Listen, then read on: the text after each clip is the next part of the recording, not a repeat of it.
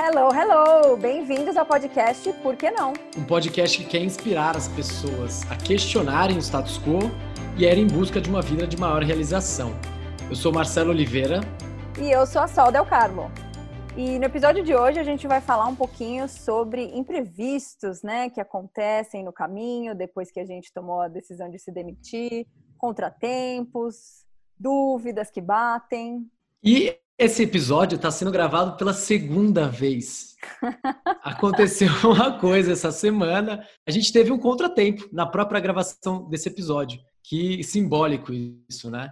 Eu cometi um erro aí de gravação, de arquivo, perdemos todo o nosso primeiro episódio, estamos gravando essa pela segunda vez esse episódio e a gente vai tratar exatamente desse tema, de quando as coisas não vão conforme a gente planeja, né? Um agradecimento especial à Lua fora de curso ontem, os astros explicam. A Sol já me falou, não, vamos, vamos gravar em outro momento esse episódio, porque eh, nos seus motivos exatamente, né, Sol? Mas aí eu falei, não, beleza, vamos marcar. E parece que tudo deu errado ontem. Exato. E, e realmente estamos aqui pela segunda vez para gravar esse episódio e vai ser ainda melhor. Bora que vamos.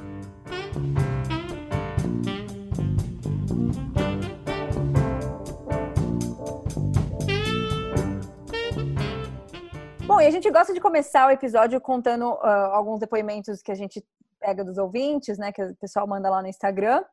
Então, hoje eu queria ler o depoimento do Jonathan Rosenblatt, que diz o seguinte: Parabéns a vocês pela iniciativa e por buscar inspirar as pessoas positivamente.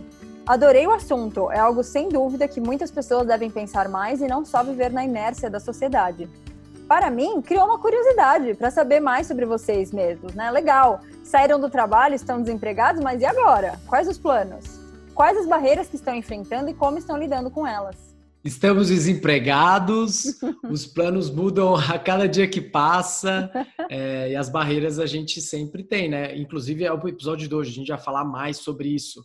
É, quando os planos dão errado, não vão conforme a nossa expectativa, né? E como a gente está lidando com isso. Agradecimentos especiais também ao Covid, que está proporcionando essa experiência incrível para todos nós de acabar com os planos e termos que aprender a lidar com isso.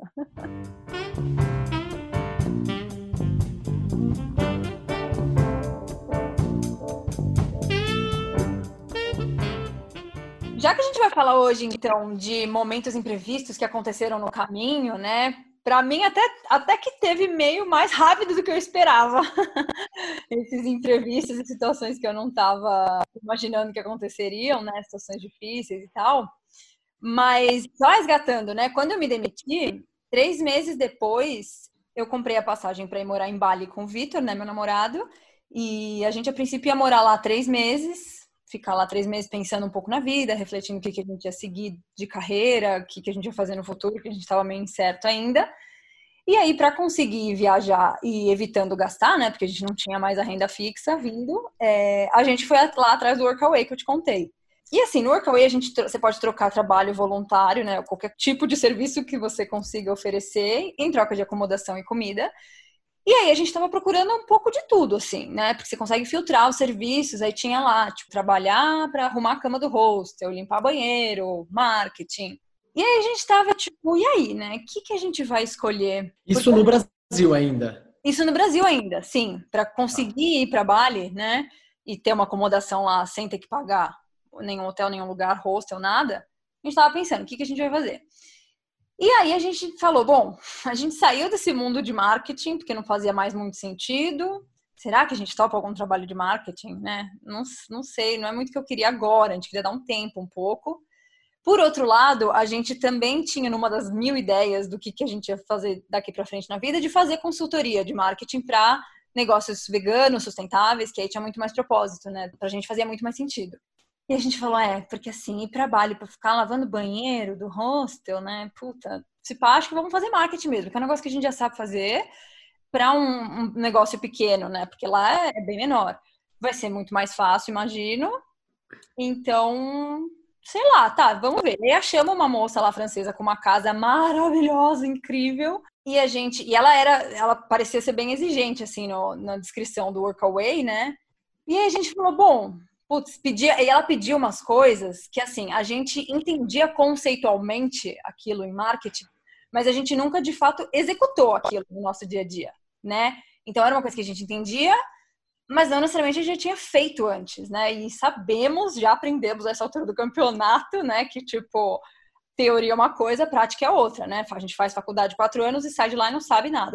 Mas a gente falou, meu, a gente vai se ajudando, né? A gente vai aprendendo, a gente se complementa. Tipo, o Vi é super calmo, assim. Então, nas reuniões, ele, ele vai dando sambar. Eu sou mais detalhista, tá? Então, se alguém me pergunta um negócio que eu não sei, eu, eu meio que sou quadradinha, assim, eu quero falar, não sei. Ele sabe levar, assim, mais de boa, e depois eu vou louca atrás dos detalhes e pesquiso e aprendo como faz, e a gente vai se ajudando nas análises, nas coisas, né? Falou, beleza, então vamos falar com a mulher, topou, beleza, vamos para Bali trabalhar com marketing cinco dias por semana, cinco horas por dia, em troca de acomodação e comida. Chegamos lá, tinha um casal já na casa, e aí que era que eram os workaways que eles chamam que estavam antes da gente, né? A gente, puta, e aí, né? Como é que como é que ela é, né, a francesa, a dona da casa? E aí eles é, ela é bem workaholic assim. Eles falaram, tipo, eles tentaram ser suaves, mas deu para sentir nos dois, a cara dos dois, assim, uma tensão de tipo, ela cobra pra caramba, né? E a gente, ai. Eles estavam fugindo da, do dia a dia de trabalho Exato. na empresa para ir para Bali e trabalhar com uma workaholic. É, tipo, a única pessoa workaholic em Bali, cara, porque lá é uma vibe tão descolex, tipo, suave na lagoa, na nave. Bom, mas tudo bem, né? Uma casa bonitona, puta legal lugar. Seguimos a vida, né? Eu gostava muito de Bali, porque eu já tinha ido para lá dois anos antes, né, de férias. Então, falei, meu, tô feliz de estar aqui. Tipo, que a gente tá em Bali, maravilhoso, vamos aproveitar isso. E aí a gente foi vendo que a, que a francesa, a dona da casa, era bem, ela era bem direta, assim, né? Então, ela não comia em casa, e aí a gente ela só providenciava comida pra gente. E aí um dia a gente, tipo, louça toda lavada, bonitinha, a gente organizava tudo. Ela não vai dar para ficar essa zona aqui falando da louça lavada que estava lá para secar, que a gente deixou para fora para secar. Caramba. E como, não sei o quê. E aí, sabe, bem rígida, a gente, meu, a mulher é uma máquina, né? É, um dia a gente Só, só uma dúvida, uma, em algum momento você disse que vocês tinham um host que era que, que era master em CNV, alguma coisa assim. É ela? Não, essa foi depois. Ah, tá. segunda vez. Porque eu até achei um choque de realidade, como ela fala assim, é. né? Uma pessoa. E é curioso porque a da CNV também era francesa. E a gente, quando foi pra ela, falou: ai, será que ela vai ser que nem a primeira, meu Deus? E aí ela era coach em CNV, era hum. maravilhosa, super fofa. Nossa, outra vibe completamente. Bom, e aí, tipo, um dia a gente esqueceu a chave de casa, tivemos que pular o muro da casa dela, ela não tava lá dentro. Graças a Deus, imagina essa mulher vendeu pular o muro da casa dela. Enfim, né? Beleza. Chegamos. E aí ela foi me contando, ó, oh, vocês vão ter que mandar pra gente reportes diários, dos, diários do que vocês estão fazendo, tá? Por WhatsApp. E a gente, meu, voltei pra empresa e não sabia, cara. Meu Deus. É, e aí a gente, tá, tudo bem, mas o que, que você quer que a gente faça? Quais são os seus negócios, né? Porque ela tinha várias coisas lá, vários restaurantes, academia de ginástica, academia de escalada. Ela falou, olha, vocês têm que entrar em contato com os meus dois parceiros, né? Um do restaurante e o outro da academia, para perguntar para ele o que, que vocês precisam fazer. Tipo, nem sei, sabe? Ela só é dona do negócio, ela investe o dinheiro e deixa umas pessoas lá fazendo as coisas pra ela. Eu não vou te dizer o que você tem que fazer. Você tá aqui, você que tem que saber o que você tem que fazer. Basicamente é isso, né? Eu tô te Sim. dando moradia e comida, se vira. Exato, um pouco disso. E aí, assim, em paralelo a tudo isso acontecendo, a gente tava é, alugando moto, né? Vendo de alugar moto, porque lá para se locomover em Bali tem que ser de moto. E assim, lembrando, né, que a última vez que eu estive lá, eu, eu vi que precisava de moto para se locomover no Sudeste Asiático. E eu falei, meu, um dia eu vou voltar para lá, um dia eu vou morar lá e eu vou precisar ter a carta de moto, por isso que eu tirei em São Paulo. Foi para esse momento que eu tirei. Mas assim, eu mal andei de moto na vida, né? Eu andei uma vez em Bali lá nas férias, tipo, para treinar à noite, assim, com um amigo, cara lá me ensinou. E aí, nas aulas da autoescola do Brasil, que não são representativas da realidade do dia a dia, né? E assim, eu morri de medo, continuo com medo, continuava com medo mesmo depois das aulas. Eu, o fato de eu ter caído de moto numa das aulas da autoescola não ajudou a tirar meu medo. Então, assim. Só reforçou seu medo, né? Só reforçou, porque eu caí, ainda. Meu, eu caí a 30 por hora numa curva, porque choveu, eu devo ter brecado na, na, na curva e não pode. E, meu, me machuquei muito. Assim, nada sério, mas ficou roxo, ficou feio. Minha perna, meu joelho a 30 por hora, tipo, muito devagar. Nem isso, eu acho, talvez. E eu falei, cara, é muito perigoso moto, sabe? E eu já tinha medo. Ai, oh, caramba, mas bem, preciso disso para morar em Bali, né? Então a gente tava alugando a moto. E aí o plano era, vou, vou treinar é, dentro do bairro, assim, numas rosinhas que não tem outras motos, que não tem nada acontecendo, aos poucos, porque só eu tinha carta internacional, né? E aí lá eles são muito corruptos, os policiais. Então, eles te param, principalmente à noite, você vai dar rolê, voltar tarde e tal, eles param os gringos, e se tiver sem capacete, que muita gente faz isso lá, mas não recomendo, se tiver sem capacete, eles cobram, se não tiver a carta internacional, eles vão te cobrar, vão te arrancar dinheiro. E só eu tinha carta internacional. Então, assim, durante o dia. E assim, o Vi é 20 quilos mais pesado do que eu. Então, se já é difícil para mim pilotar a moto sozinha, quem dirá com este cara gigante nas minhas costas. Então, a, a, ideia era meio, talvez no começo, de dia ele dirige, leva nós dois. E à noite, quando a gente for sair, um dia eu levo nós dois. Mas aí, para isso, eu ia praticando, né, na, na rosinha, ali dentro pouco de casa. Pouco, porque... aprendendo. Despacito. E aí, assim, o que aconteceu? Ah, Todo esse, né? Meu, chegamos meio estranho ali a situação, né, com a moça, com a francesa, mas ok, vamos sentindo. E o que acontece? O Vi fica doente na primeira semana que a gente chegou e muito doente, doente de cama, né? Que ele pegou uma infecção lá. O que já é ruim por muitos motivos, tipo, chegou na viagem doente, ter que usar o serviço lá, como chama? O, o seguro, viagem, sei lá, num país estranho. Seguro saúde. Exato. Super delicada a situação, já muito ruim. E, tipo, Bali é meio precário, né? Não é que é uau, super. A gente achou uns hospitais legais, mas, assim, várias coisas ruins já logo no começo. E aí ele ficou doente. E aí, a gente não tinha marcado ainda a reunião com os caras lá dos negócios para entender o que, que eles queriam que a gente fizesse ou não. E aí eu meio que avisei a dona francesa. Falei, ó, oh, o Vi tá super mal, tá aqui de cama, não sei o que tal do tipo, vai demorar ainda alguns dias pra gente conseguir marcar reunião com os caras, porque ele está de cama. Entenda isso. Pega leve, né? Pega leve. Exato. E aí, só que o detalhe é que assim, o workaway é, é por dia, né? São cinco dias por semana que ela me dá comida e acomodação. E aí, o fim de semana, ela me dá, ela me dá isso, mas eu não preciso trabalhar para ela. Então, assim, se eu já estava usufruindo da comida e acomodação dela, eu acho que ela tinha expectativa de que a gente estivesse trabalhando para ela. E aí o que ela me respondeu foi: Você sabe pilotar moto? Do tipo, ignorou o fato que eu falei que o Vi estava doente. E aí eu falei, meu, não vou, não vou mentir, não vou falar que não, porque eu, pô, eu tirei a carta no Brasil internacional para poder vir aqui fazer isso. Eu falei, sei, por quê? Ela, então tá, então marca lá com os meus, com os meus parceiros de negócio, você reúne com eles hoje, por favor. Não sei o quê. Cara, pra ela foi assim, você falou, o Vi, tá, o Vi tá doente na cabeça dela, mas você não, então é, vai, né? Exato! E, tipo, eu tava cuidando do cara também, né, coitado. Eu tava lá jogado na cama na BR, eu fazendo as comidas para ele tudo. Que seja, dane-se, vai você fazer a reunião então. E aí, para poder fazer a reunião, eu ia ter que pegar a moto no caminho da, da amargura, onde tem outras motos passando, pessoas, pedestres, gringos, locais, cachorro, galinha, galinha, gente, all over, tipo, em todo lugar.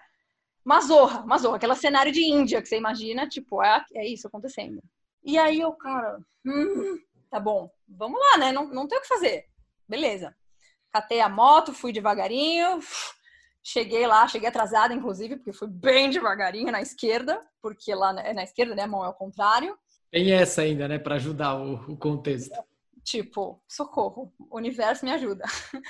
Cheguei lá atrasada na reunião e assim, eu, eu tava, eu, eu, assim, a gente fez, na Unilever a gente fazia muitas reuniões com pessoas gringas que falam cada um uma língua e tal, mas, então eu estava acostumada com isso. Mas eu sempre falava com pessoas que, que eram da mesma empresa que eu, então elas funcionavam meio que da mesma maneira que eu, falava a mesma língua, tipo, né, linguagem assim de termos que usa. E era sempre sobre o Brasil. Eu falava com os gringos sobre o Brasil, sobre o mercado que eu conhecia. E lá eu cheguei para falar com um cara que tem um negócio pequeno, eu nunca tratei com tão direto assim com o dono de um negócio. E eu não manjo nada de Bali, de como é o mercado de Bali, como as coisas funcionam lá, e o cara, e o cara manja. E o cara tinha um sotaque horroroso, francês horroroso. Eu entendia, tipo, 60% do que ele falava. Eu falei, meu, como que eu vou fazer isso sozinha? Tipo, porque se a gente tá em dois, um, um ajuda o outro a dar um migué, tipo, um entende um negócio que o outro não entendeu. Eu falei, cara, tipo, e acho que, assim, para mim isso, isso foi muito significativo, porque que é o que a gente fala sempre de planos, né? O quanto que você planejou, o quanto que você não planeja. E acho que, assim, planos é aquela história, tipo, você faz um plano, mas a gente não controla as coisas, a gente controla muito pouco do que acontece na vida, né? Então, eu, eu, criei a expectativa de que eu ia ter o Vi para me apoiar. E aí, não ter o Vi nesse momento. Tipo, não é que eu não sou capaz de fazer a reunião, não é que eu não sou capaz de catar a moto e fazer, mas como eu criei a expectativa, fiz esse plano na minha cabeça, né? Por isso que não adianta se prender aos planos, porque eles quebram, caem por terra e aí se ferrou. Então, é meio que nem adianta muito fazer os planos. É você ir, deixa a vida me levar pagodão.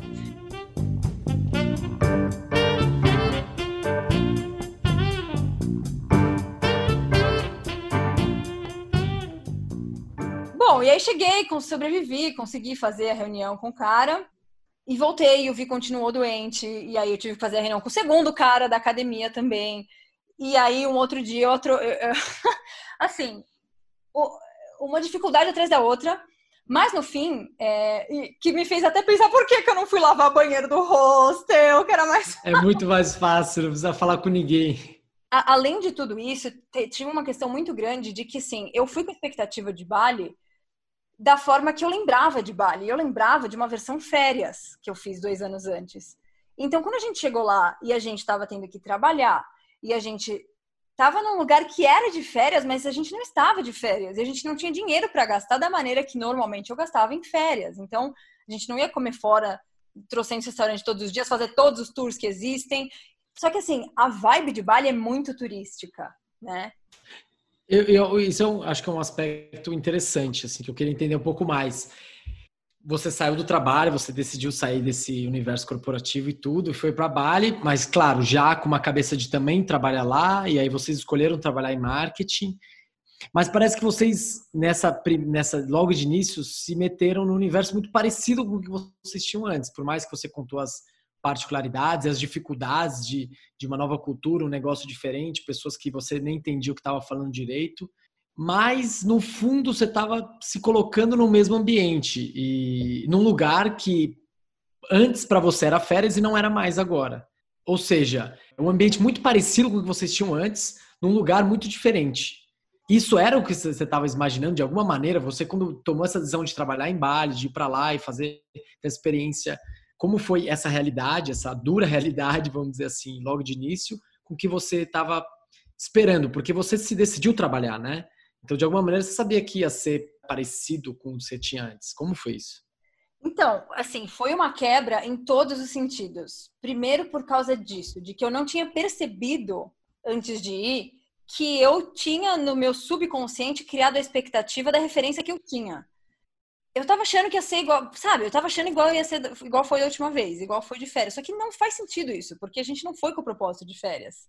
Só que eu não percebi que eu tinha criado essa expectativa. Então, isso quebrou muito quando eu cheguei lá. Tipo, foi, foi meio tipo, puta, não tá sendo tão legal o Bali quanto eu achei que fosse. Porque a gente tá numa realidade diferente, né? Eu não conseguia ter a autonomia de ir pros lugares sozinha por causa da bendita da moto, que eu dependia muito do Vi, tinha medo. E principalmente depois, teve uma vez, gente, que eu fui... Primeira vez que eu fui à noite com o Vi, eu atropelei um cara. é... Como assim? Tipo, mas você machucou a pessoa? Assim, ele não caiu no chão jogado na BR, mas bateu. Eu bati a. Não, não tem vigor a moto, a, o capacete. Eu bati o dente no ombro dele. O cara ficou pé da vida porque a gente achou que ele estava sendo espancado por alguém. Ele virou já pronto para socar. E a gente, não, peraí. Caramba. Porra, zorra total. E assim, no fim deu tudo certo, mas puta experiência traumatizante. Cara, eu já não gosto, já tenho medo, já caí na aula da escola, agora atropelei uma pessoa, tipo, e logo no começo também isso. Então, foi várias coisas meio, uma vibe muito estranha, muito ruim, muito não a projeção que eu tinha feito, sabe? Eu tinha feito a projeção das minhas férias de novo, e não foi nada daquilo. E na real, eu poderia ter percebido isso, né? Eu criei uma projeção da minha cabeça porque eu quis, né? Enfim, é isso. A gente fica. E, e na verdade, não, é, isso que é mais interessante. Você não, você não parou para pensar, nossa, talvez seja diferente a minha, a minha experiência, né? Você foi e você tinha uma imagem do que tinha sido falou, pode ser algo parecido com isso, só que trabalhando, mas vai ser muito legal e tudo. Não dava para antecipar uma situação dessa, né? Exato, não tem como, não tem como prever e controlar tudo. E essa história de ser marketing ou não ser marketing, é, até hoje a gente tem umas questões com isso, porque assim, por um lado é parecido, porque é marketing, por outro é muito diferente, porque, que nem eu falei, era um tipo de coisa que a gente não executava no dia a dia. Então, ao mesmo tempo que a gente achou que ia ser fácil porque a gente tinha experiência, foi difícil porque a gente não tinha experiência faz... executando aquilo no dia a dia. Só que a gente se vendeu como tendo a experiência, porque a gente achou que ia ser fácil e parecido. E aí as pessoas tinham expectativa da gente. E aí tem o nosso crítico interno, gente, que em todo mundo é muito forte, né? Aquele avassalador.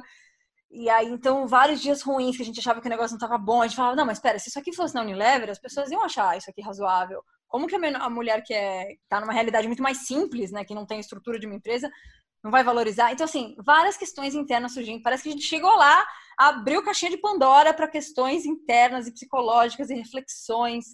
E também foi super difícil porque eu e o Vi, a gente ficou grudado 24 horas do dia, 7 dias por semana, sem, que nem eu disse, sem autonomia por causa da moto. E aí foi um pouco estranho isso, porque a gente foi de tipo vida normal, cada um na sua casa, com ficar 100% juntos, a gente quase que perdeu a individualidade, porque a gente não tinha amigos lá. A gente, né, tipo, amigos cada um com seus amigos, a gente não tinha com quem sair, a gente fazia tudo junto é, então, isso foi muito estranho também, tipo, perder a individualidade. Até, até tipo, a casa tinha três andares. Para descer pro térreo para poder almoçar na cozinha, a gente meio que se espera. Meu, você vai querer comer daqui a pouco? Vou, não, vou daqui 10, tá? Então eu te espero. Então, tudo a gente fazia estava fazendo junto. E isso foi uma questão também. Isso foi uma, uma questão que a gente zero pensou e zero esperava porque essa, essa, essa realidade nunca aconteceria em São Paulo, né? Mesmo se você começa a morar junto com alguém, você continua tendo a sua vida de alguma maneira, né? Eu vou para yoga, ele vai para não sei aonde, mas a gente só tem uma moto e só ele consegue pilotar com nós dois juntos. Então a gente fazia tudo, tudo, tudo, tudo juntos. Então eu acho que independente de ser por ser um casal, né? Acho que mesmo se fosse com um amigo, amiga, você ficar sem a sua individualidade, se parecer que você é a mesma coisa que a outra pessoa, é muito estranho, porque você não é né? Você tem as suas coisas que você gosta mais, que você quer fazer mais. Então, assim, é isso. De, logo de cara, teve várias questões acontecendo que, que, inclusive, levaram a duvidar. Né? Será que eu tô fazendo? Será que eu devia estar aqui? Será que eu devia ter vindo para cá, para um lugar que precisa de moto e eu não sei dirigir a bendita da moto? Tipo, vou depender para sempre do Vi para ficar aqui? Meu, será que as pessoas estavam certas de achar que eu estava viajando, de largar tudo e eu tô tipo, querendo ir muito pro extremo oposto, né? Sair da casinha, uhul, fazer as loucuras, viajar o mundo e tô, e tô ficando fora demais da zona de conforto. E, e como foi a elaboração? Como foi lidar com isso? Porque você ficou, né? Muito mais tempo do que só esses três meses, inclusive. Então, como foi passar por isso e, e o processo de entender é, como essa experiência estava fazendo parte dessa jornada que vocês estavam tendo? Foi, é isso, foi bem desafiador. A gente acabou ficando oito meses no total lá fora, né? Tipo, fora do país, do Brasil sendo dois em Bali, três na Austrália e depois de volta dois mais um pouco. Deu? três. Sei lá, mais ou menos essa divisão. E, e, basicamente o primeiro mês em Bali foi o mais difícil. Foi de longe o mais difícil. Quando você está vivendo aquilo, você não consegue. É muito difícil olhar de fora, né? Dar três passos para trás, para fora e, e observar como um observador. Está vivendo aquilo, é difícil você entender e apreender tudo que está acontecendo e tirar conclusões, você está só experienciando e tentando fazer alguma coisa com aquilo. Então, tipo, eu falei muito com as minhas amigas aqui do Brasil, por, sei lá, áudio, WhatsApp mesmo, falando disso, de tipo, tá sendo muito estranho. Sei lá, tá estranho. Acho que essa foi o que eu mais falei no primeiro mês. Ah, e aí, só como que tá aí? Todo mundo, meu, vida lá fora. Tá estranho. Tipo, não, não era zero que eu, que eu esperava responder porque eu fiz exatamente o que eu queria, o que eu tinha projetado na minha vida. Tipo, quando eu voltei de Bali, eu falei, eu vou voltar para esse lugar um dia e vou morar lá. E eu criei uma expectativa de que ia ser incrível. E assim, no fim das contas foi. Então, é, esse é o ponto. O primeiro mês foi o mais difícil por causa dessa, dessa parada toda acontecendo, essas reflexões todas acontecendo. Eu acho Tem que uma mudança brusca de, de realidade, né? Total. Você mudou completamente em, em, vários aspectos da sua vida. Em vários. E uma coisa curiosa de, de se demitir e não ter outra coisa, a gente começou a sentir isso no Brasil, mas muito mais lá a gente não tinha uma rotina direito. E acho que você não sentiu isso porque você já saiu meio que para psico, né? Então, os três meses que a gente ficou aqui no Brasil depois de se demitir, é, a gente tirou para si, falou: meu, vamos não, vamos não fazer nada, vamos assistir Netflix, que seja, fazer o que a gente quiser fazer, ir para o parque, passear. Vamos tirar três meses de respiro absoluto, sem expectativa, cobrança de ter que fazer alguma coisa. E tudo bem. Então, assim, a gente tava sem rotina, mas tudo bem. Aí, quando ele falou, vamos, vamos para Bali, refletir um pouco mais sobre a vida, talvez ajudar algumas, fazer um pouco voluntário, doar de volta para o mundo, fazer um pouco de, sei lá, fazer bem ou para crianças carentes, ou para negócios veganos, ou alguma coisa assim. Eu começar a pôr um pouco mais de propósito e rotina e disciplina, mas essa ausência de rotina é uma coisa muito louca, muito estranha também, estranho. Né, a gente, você fica um pouco perdido. Seu cérebro, sua vivência, você está acostumado a saber, saber o que você vai fazer no dia seguinte, ter mais ou menos a vida no subconsciente programada. E aí a gente meio que não sabia. E meio jogado, vamos ver o que a gente vai fazer da vida. E isso tudo é, é um pouco. Sobrecarrega, né? Sobrecarrega, é isso. Mais do que eu achei que fosse. Mas acho que o que ajudou bastante foi quando a gente foi para a Austrália para o retiro de yoga, que a gente tinha muito mais gente lá, tinham outros voluntários, tipo, pessoas que a gente acabou ficando muito amigas, e a gente tinha tarefas diferentes. Aí tinha eu fazendo marketing, depois eu vou limpar o banheiro enquanto ele cozinha, e depois ele vai limpar o quarto do hóspede, tipo, a gente mal se via durante o dia, e aí voltou a dar esse senso de individualidade. E aí a gente começou a se acostumar também com o fato de que a gente estava trabalhando como um workaway, né? Começou o cérebro também se acostuma com tudo, né? Então a gente, ele entendeu qual que era o, o novo, o novo modus operandi é não ter uma casa. A gente não teve uma casa nossa, um sofá nosso por oito meses. No fim das contas valeu a pena ter ficado, mas é meio que continuar a experiência, continuar vivendo mesmo sem saber direito como eu estava lidando, foi o que acabou me fazendo lidar. É dar tempo ao tempo, sabe? Viver um dia de cada vez, falar com as pessoas que eu gosto e que me importa, desabafar um pouco com elas quando eu achava necessário e meditação e, e, muita tentativa de, de ficar calma, né? Um dia de cada vez, vamos vendo aonde o amanhã nos leva. E aí cá estamos hoje. E também é interessante que admitir ou aceitar que a experiência ela tem esses momentos ruins e os bons, né? Eu acho que tem uma expectativa de que só boas coisas vão acontecer. É, primeiro que não vai, não, a gente vai se frustrar por causa disso. E também tem a coisa de que quando a coisa ruim acontecer, a gente não se apropriar dessa experiência, a gente meio que tentar negar e tentar voltar uma experiência boa. Por exemplo, você no primeiro mês falou, tá estranho. E, e ok, tá estranho. E era uma adaptação, vocês estavam vivendo aquilo. E não necessariamente, não, isso precisa estar bem. Eu Sim. preciso sair dessa situação. É, eu preciso estar feliz, as coisas precisam estar dando certo. Às vezes elas só não dão certo. E, e, ter esse tempo para viver isso faz parte da experiência também, né? Eu acho que a gente sempre, para mim é sempre bom tentar prestar atenção. Por isso que tem um momento de introspecção, de refletir com calma, só para você também não se colocar na lama mais do que você precisa, né? Ficar, olha como eu tô aqui na lama, tá tudo dando errado e só ficar com essa visão também, né? Então acho que tem os dias ruins e a gente tem que entre aspas sofrer os dias ruins mesmo, né? Mas não precisa ficar ali rolando na lama se já dá para ajoelhar, ficar em pé e ir embora, né? Então é ter muito, para mim foi muito importante assim esses momentos de, de, introspecção, que nem eu falei de desabafar um pouco com as minhas amigas, de refletir, parar, parar 30 minutos para refletir sobre o que está acontecendo. A gente não, eu não fazia isso quando eu trabalhava. Eu achava perda de tempo, né? Que é o negócio da produtividade tóxica. Não, você não pode parar, parar. Eu trocentas coisas para fazer, vou parar aqui meia hora, ficar olhando pro meu café, e refletindo sobre um ponto da minha vida, porque eu não vou conseguir passar por ele se eu, se eu só empurrar ele para baixo do tapete, né? Então, para mim, ajudou muito ter momentos de introspecção e de tentar, aos poucos, ir é, decifrando o que estava acontecendo e como que eu ia lidar com aquilo.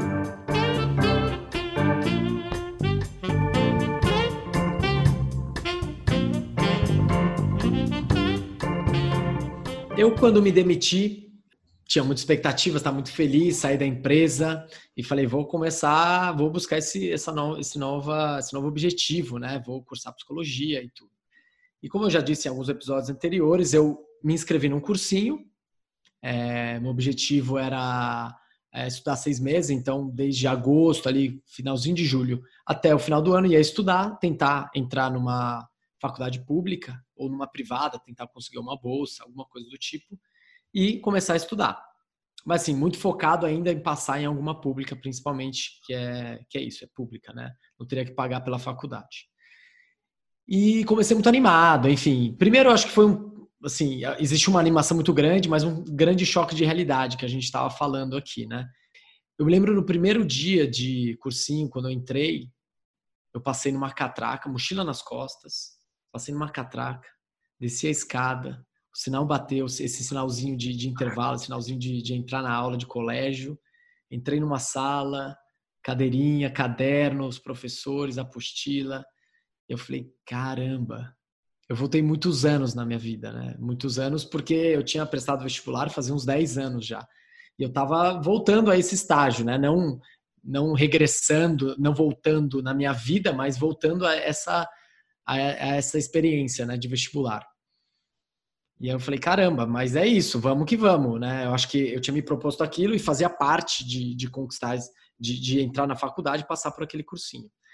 E beleza, é assim, quando eu entrei, eu tinha muito essa questão de isso aqui é para valer. Eu me demiti, eu mudei completamente, eu estava bem na empresa e tudo, decidi mudar essa rota, então não estou brincando aqui. A galera que estava ali no cursinho, a maioria era muito mais novo que eu, tinha lá seus por volta de 19 anos. E se não passasse naquele ano, podia de repente passar no outro. Óbvio que está todo mundo tentando passar e tudo. Mas para mim eu coloquei um peso muito maior, que era é essa a chance que eu tenho. Se eu não entrar numa pública e tudo, eu vou cursar em outro lugar, eu vou fazer alguma coisa. Tipo, é o único vestibular que eu vou prestar, é esse. Então eu preciso estudar bastante, eu preciso levar a sério. Você chegou a pensar se, tipo, tudo bem que você já passou na USP uma vez, então isso era pouco provável, você já é todo aí esperto do vestibular, mas caso você não passasse em nenhuma nesse vestibular nesse ano, você considerou um plano B? O que, que você faria? Nesse momento, eu não pensava. Eu não pensava num plano B. Eu, eu, na verdade, eu não tinha meio, meio, que um plano. Acho que é como você chegando em Bali. Não é que necessariamente eu pensei tudo e como seriam as coisas. Na minha cabeça estava aquilo lá. Eu vou passar, eu vou prestar e vamos lá. Uhum. E aí, com o tempo, eu fui me dando conta de onde eu estava. Então, eu me lembro que na primeira semana, eu, eu ainda nem tinha olhado qual era a nota de corte de psico. Se era difícil ou fácil, eu não fazia a mínima ideia. E aí, na primeira semana de cursinho, eu olhei e eu vi que era difícil. Mais difícil que a administração. Não é o curso mais difícil como medicina, mas ele está ali entre os, né, uns cursos bem disputados. Mais difícil que o que você já passou, já tinha passado uma vez, né? Exatamente, mais difícil que a administração. Só que a administração estava no, no, ritmo de, de, na pegada. De, na pegada de estudar e tudo, do colégio, e agora não, fazia muitos anos que eu não, que eu não estudava. E aí eu falei, putz, eu acho que eu tô, o desafio é grande, então vamos lá, preciso mais, mais dedicação. Então, das sete da manhã, uma da tarde, eu estudava as aulas, voltava para casa, ficava estudando até umas sete, oito horas da noite. Enfim, descansava, depois dormia e no outro dia a mesma coisa. No outro dia a mesma coisa e, e seguindo uma rotina assim bem, bem focada de estudos. E tentando fazer todas as lições, aprender pra caramba, fazer simulado, enfim, eu tava assim, firme e forte na coisa. Começou a passar um tempo, eu comecei a me sentir cansado. Essa rotina foi cansando, foi cansando bastante.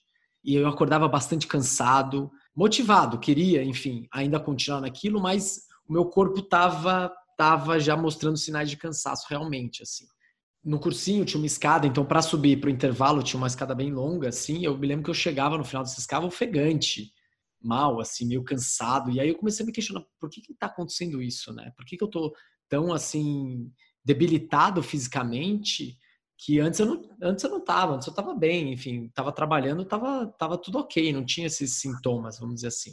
E foi piorando com o tempo, foi piorando, piorando, piorando, até o ponto que eu falei, vou no médico, vou ver se eu tenho alguma coisa, porque não, não tá legal isso aqui, eu tô sentindo que tá, tô, tô com algum problema. Fui no médico, fiz todos os exames e não, não tinha absolutamente nada. E aí começou a dar um, começou a despertar algo em mim que eu falei, putz, eu acho que de repente pode ser algo do momento que eu estou vivendo. Então, dessa pressão que eu estava me colocando muito grande de ter que passar, ter que dar certo, isso, isso né? É, essa rotina completamente diferente, o convívio social de várias coisas que eu fazia antes, encontrar os amigos, acho que a rotina de empresa também é muito mais dinâmica, por mais que seja estressante, é mais dinâmica. E Mas... eu não estava tendo. Ah, você não estava encontrando, você estava tipo meio não saindo assim. Então. Não estava saindo. Eu tava, tinha alguns amigos do, do cursinho que eu saía, ia tomar uma cerveja e tudo, mas não era muita, é, não era, uh, acho que a vida social que eu tinha antes. Eu acho que também tem uma outra questão que me preocupava muito, que era a questão financeira. Então, tinha uma grande incerteza se ia dar certo ou não. Se o meu planejamento financeiro ia dar certo ou não. Então, no começo, eu ainda estava assim, né? Beleza, vou ver quanto que eu vou gastar cada mês. É, você fica naquela coisa de que eu acho que talvez você tenha passado também. Eu não posso gastar muita grana, porque eu não, eu não sei como é ficar gastando sem ganhar dinheiro. Então eu vou me privar de muita coisa. Então eu comecei a me privar de muita coisa nesse período.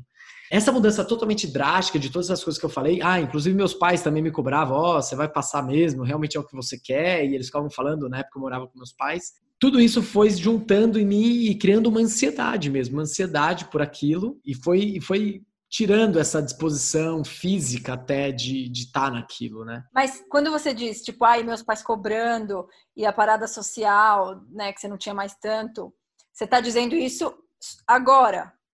Porque já passou. Você tinha essa noção enquanto você estava vivendo aquilo? Ou quanto demorou para você perceber que tinha essa junção de vários fatores rolando? Ou como é que foi? Eu consigo dizer bem organizadamente, como eu estou falando aqui, agora, eu consigo falar isso agora. Na época eu não tinha toda essa, essa consciência. Aos poucos eu fui criando essa consciência, ao ponto de que eu cheguei e falei: hum, eu acho que eu, tô, eu, que eu tive uma mudança muito brusca de, de, de vida, de rotina, e eu estou me colocando uma pressão muito grande por isso. Isso está trazendo algumas consequências, inclusive fisiológicas para mim, né? De ansiedade e de cansaço. E aí eu falei, desse jeito não vai rolar. E uma coisa, porque você falou que você estava na, na pegada dos estudos mil. Porque assim, quando se eu me imagino na sua situação, quando eu ouço você falar, eu falo, socorro, que preguiça estudar tudo aquilo que precisa para entrar no vestibular. Tipo, é muita coisa que a gente só deletou praticamente do cérebro. E é assim, a minha dúvida é, quanto você se preparou psicologicamente? Porque assim, se você sabe que você vai querer prestar um vestibular, você sabe que você vai ter que encarar tudo isso de novo, né? Então você já meio que no momento que você decidiu, vou prestar vestibular, você decidiu, estou topando fazer essa parada toda de estudos de novo. Mas o quanto que no dia a dia você estava ok com o fato de que você tinha que estudar muito, ou você inclusive não estava gostando. Porque quando eu me imagino, eu fico pensando, eu acho que eu ia odiar ter que estar estudando física, mesmo sabendo que eu preciso, estaria tendo o estresse de tipo, não quero estar fazendo isso, não quero ter que saber física para passar em psicologia. Tipo, então, o quanto que isso também era um estresse adicional, ou você estava de boa, você entrou no mood, preciso estudar, vou estudar, nós me matar de estudar não faz mal. Acho muito legal o que você falou, me trouxe várias coisas aqui na cabeça. Acho que a primeira delas é, eu não fazia a mínima ideia, assim, do que exatamente ia ser. E eu acho que faz muito parte de quando você a gente se arrisca, a gente não saber necessariamente o que a gente vai enfrentar.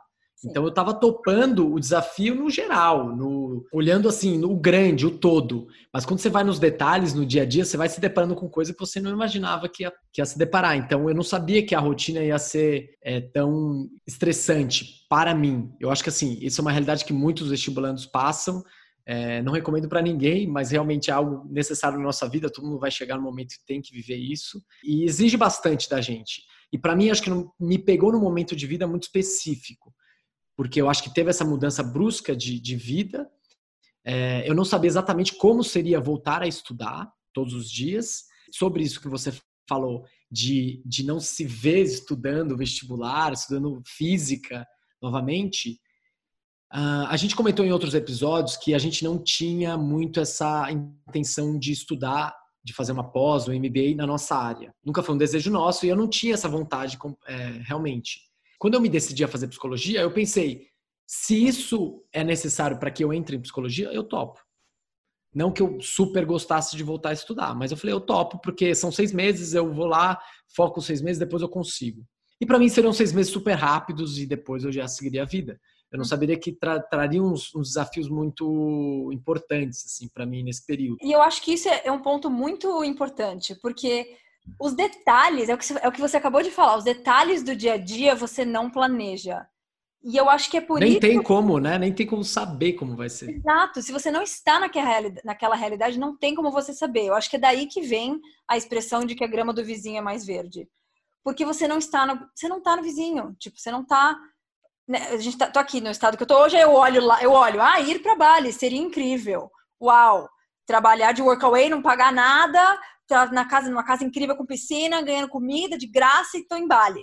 Aí eu chego lá, tem um monte de detalhe no dia a dia que impacta, porque a gente, a gente, a gente somos seres humanos, seres vivos, né? A gente vai com os ciclos da lua, a gente é emocional, a gente tem muita, é muito, com muitas complexidades envolvidas que sempre que a gente olha o futuro, ou uma projeção, ou a grama do vizinho, a gente projeta um negócio bem macro, assim, bem superficial, bem uma coisa que não existe.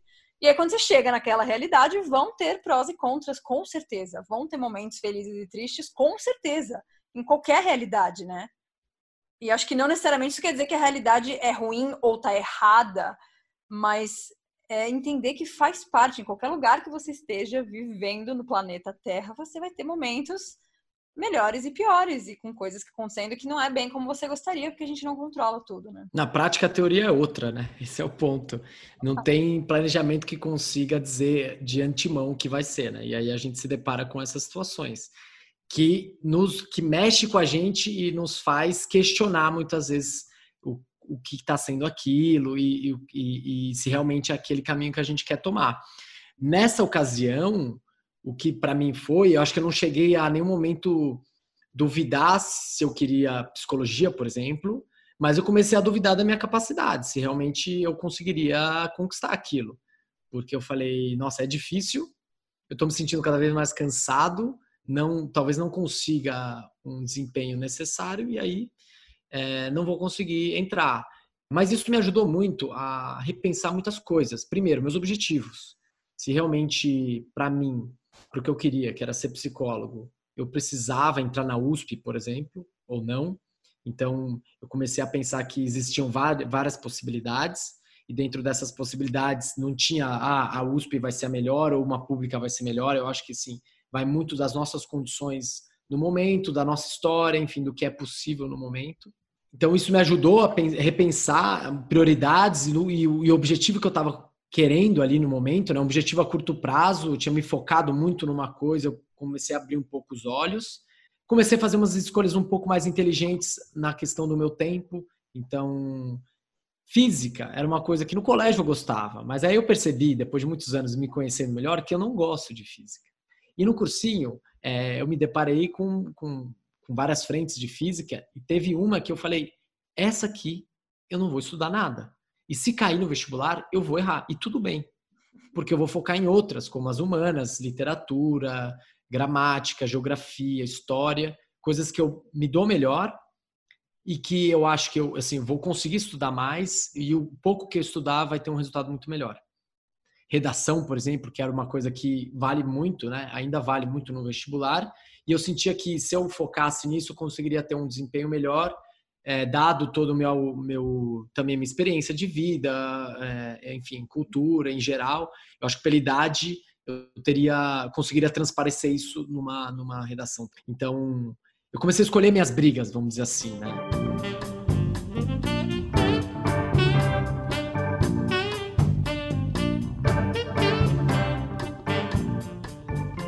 Nesse processo, não é que esse cansaço, toda essa ansiedade melhorou, vamos dizer assim. Eu só aprendi a lidar um pouco melhor com ela e com o que estava sendo possível para mim.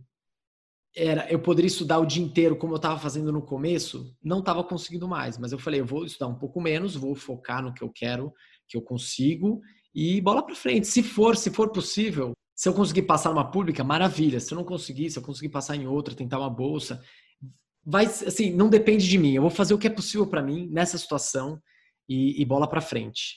E acho que isso que você falou é muito legal da, das possibilidades de você ter se aberto. Antes era tipo, preciso ser, precisa ser a pública, e agora é tipo, vamos ver aonde que, que rola ou não.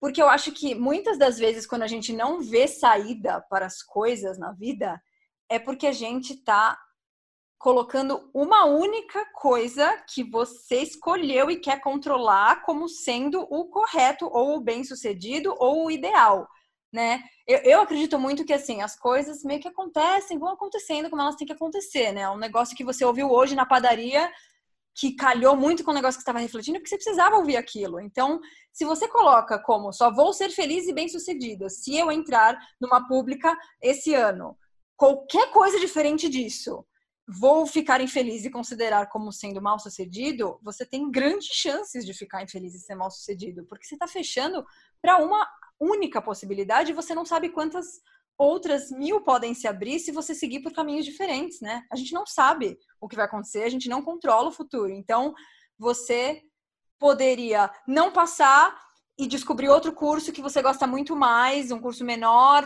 que não tem, que não é um curso de faculdade. Sei lá, tem mil possibilidades que poderiam acontecer, né? E se, quando a gente se fecha para uma só, é óbvio que eu acho que é importante ter objetivos e metas e persegui-las, mas o quanto que a flexibilidade de deixar os planos irem e de ir se adaptando conforme você tá nos detalhes do dia a dia e da realidade é muito importante. Tipo, não importa quanto você tente tipo, se planejar antes, você nunca vai saber e nunca vai chegar. Então, por isso, por isso que eu acho muito, você faz um beleza, quer ter um plano? Tem um plano, mas deixa ele te guiar mais ou menos pelo caminho. Mas quando você estiver trilhando o caminho, você vai interagindo com outras coisas que vão te fazer repensar se, o que, que faz mais sentido ou não naquela realidade que é o que você está vivendo, né? E eu até gosto mais da palavra mais do que caminho, a palavra jornada, porque ela te coloca numa. sem saber exatamente onde você vai chegar. E aí isso pode mudar muito. E quando a gente tem, sei lá, um caminho muito claro do que a gente quer fazer e onde a gente quer chegar, a probabilidade de dar errado, ou a gente se frustrar, ou não ser,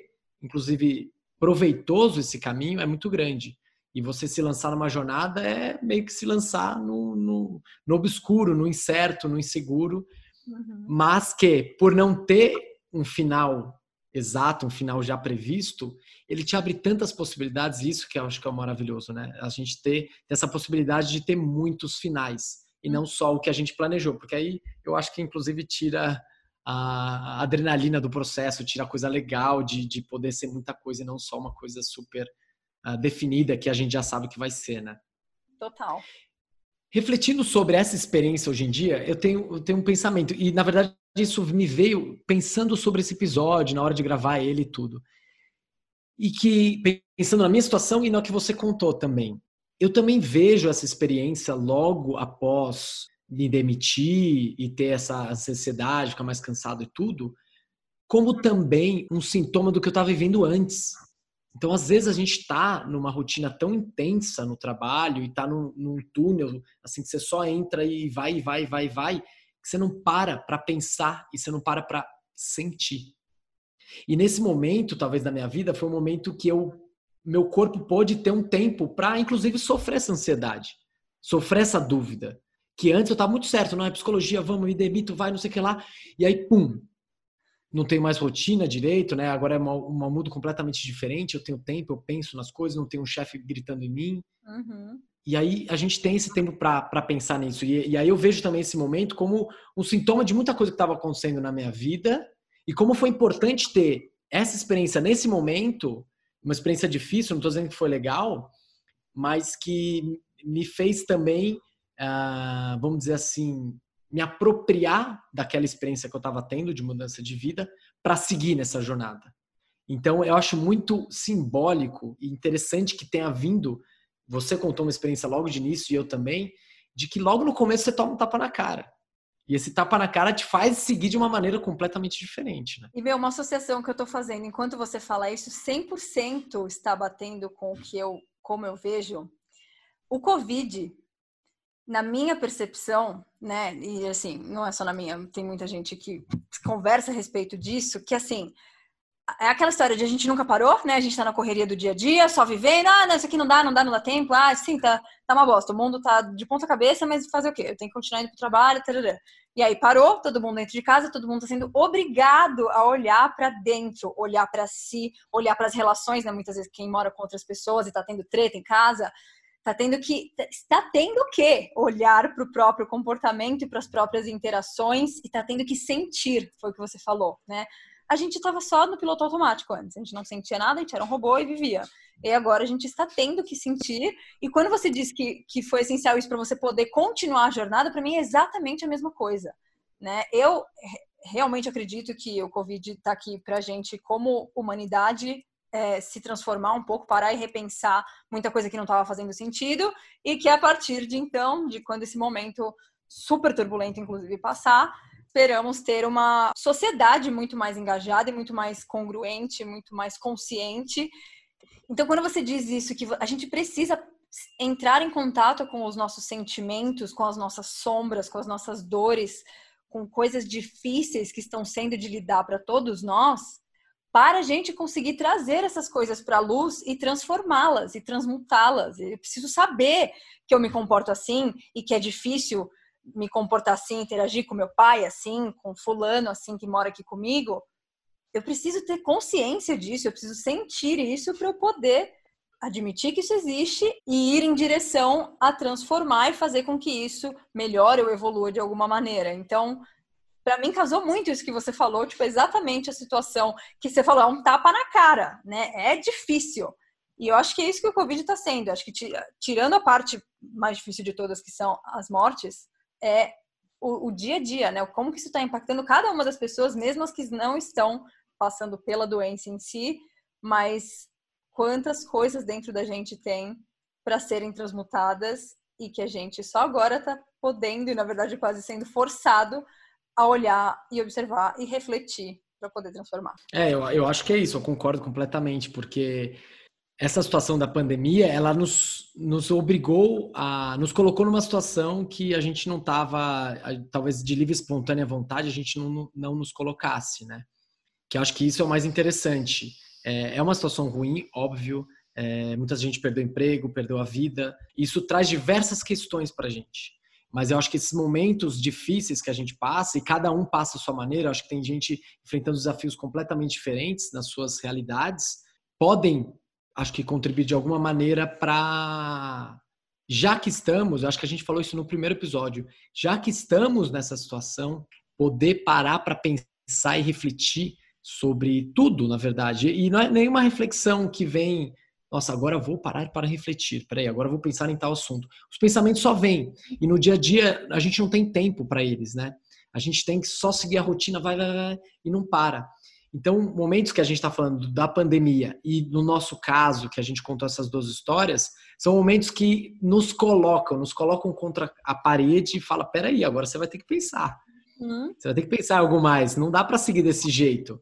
E, e, acho que tá aí o poder transformador dessas coisas que dão errado, entre aspas, na nossa vida, né? Sim, e eu acho que é isso. Mais do que empurrar para baixo do tapete, se, se tá tendo esse momento de transformação tão grande para todo mundo como sociedade, é, ok, a gente não consegue mudar o todo, o macro, né? Não vou achar vacina porque não sou, sei lá, médica, mas como que cada um individualmente consegue, o que, que, como eu consigo contribuir de alguma maneira? Não consigo contribuir para achar vacina, mas consigo contribuir em tentar me tornar uma pessoa melhor para quando a vida entre aspas voltar ao normal e as interações com outras pessoas voltarem ao normal. Como que eu posso voltar uma pessoa melhor para isso? Aparecer uma versão melhor de mim para isso, né? Encarar essas coisas que estão todas sendo jogadas na minha cara agora, reflexões e não empurrá-las para baixo do tapete, né? Aproveitar que é um momento energeticamente de transformação está, entre aspas, favorável para que todo mundo saia da lama junto é, para uma melhor. Então,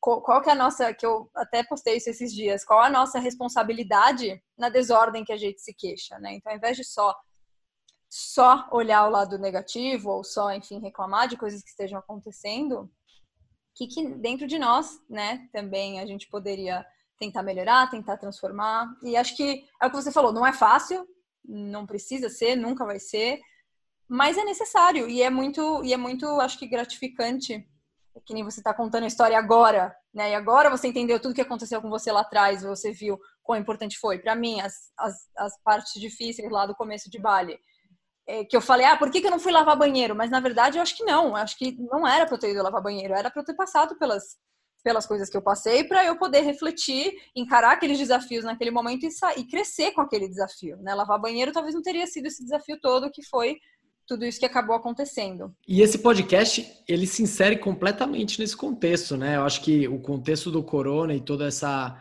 é, essa situação que a gente está vivendo, acho que foi foi o ponto de, ponto de partida para a gente pensar nesse podcast, começar aqui, apesar de estar tá longe das pessoas, de alguma maneira poder estar tá próximo e estar tá contando a nossa história e tentando trazer coisas que contribuam para as pessoas nesse momento, eu acho que impactante que está sendo na vida das pessoas.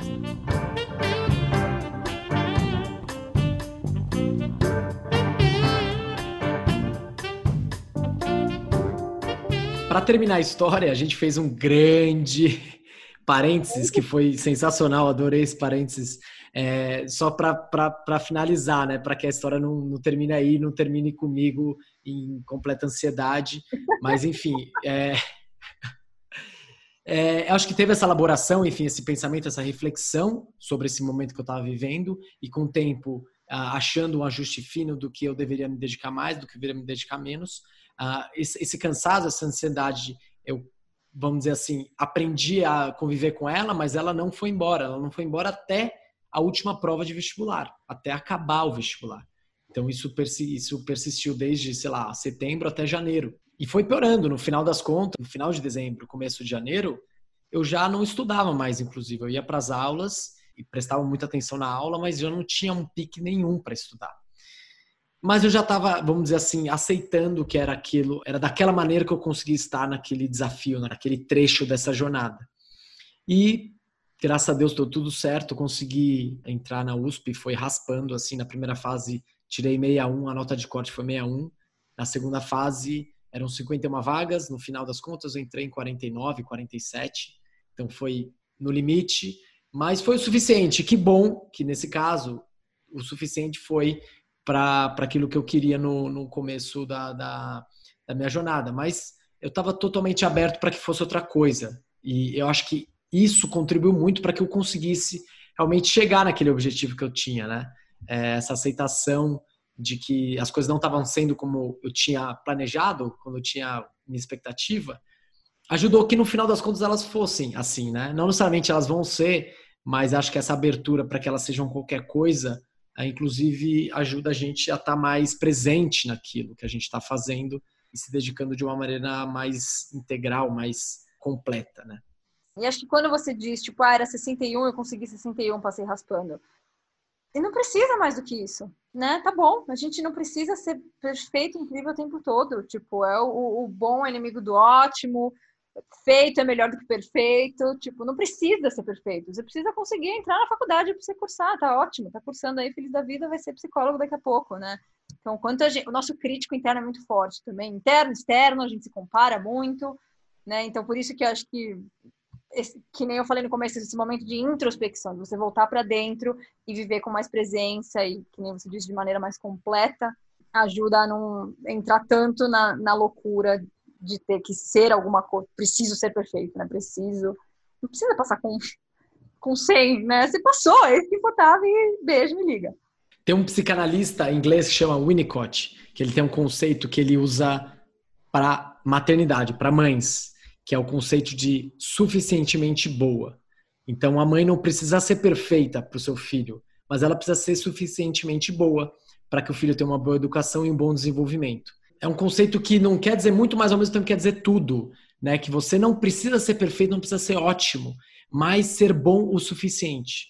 E aí acho que foi nesse caso, do 61 é o bom o suficiente, e era o que era o que era o que o que dava ali na, na situação e, e deu certo no final. E você trouxe aí a referência de um super psicólogo. Eu vou trazer uma outra referência da Budweiser no Lollapalooza. então, então, pau a pau, estão os dois do lado. Assim. São muito parecidas as referências, adoro. Mas olha só, a frase que eles colocaram no letreiro luminoso era: imperfeição é o que faz as coisas serem especiais. E eu acho muito legal, é, é num outro sentido um pouquinho diferente do que você está falando, mas ao mesmo tempo disso, de tipo, por que, que tem que ser o quadro perfeito, a pessoa perfeita, a tocada de ukulele perfeita, a, né? É muito mais é muito mais autêntico você pôr a sua personalidade, pôr os seus erros, a sua maneira de fazer e não a maneira perfeita considerada pela média da sociedade de como você tem que fazer, né?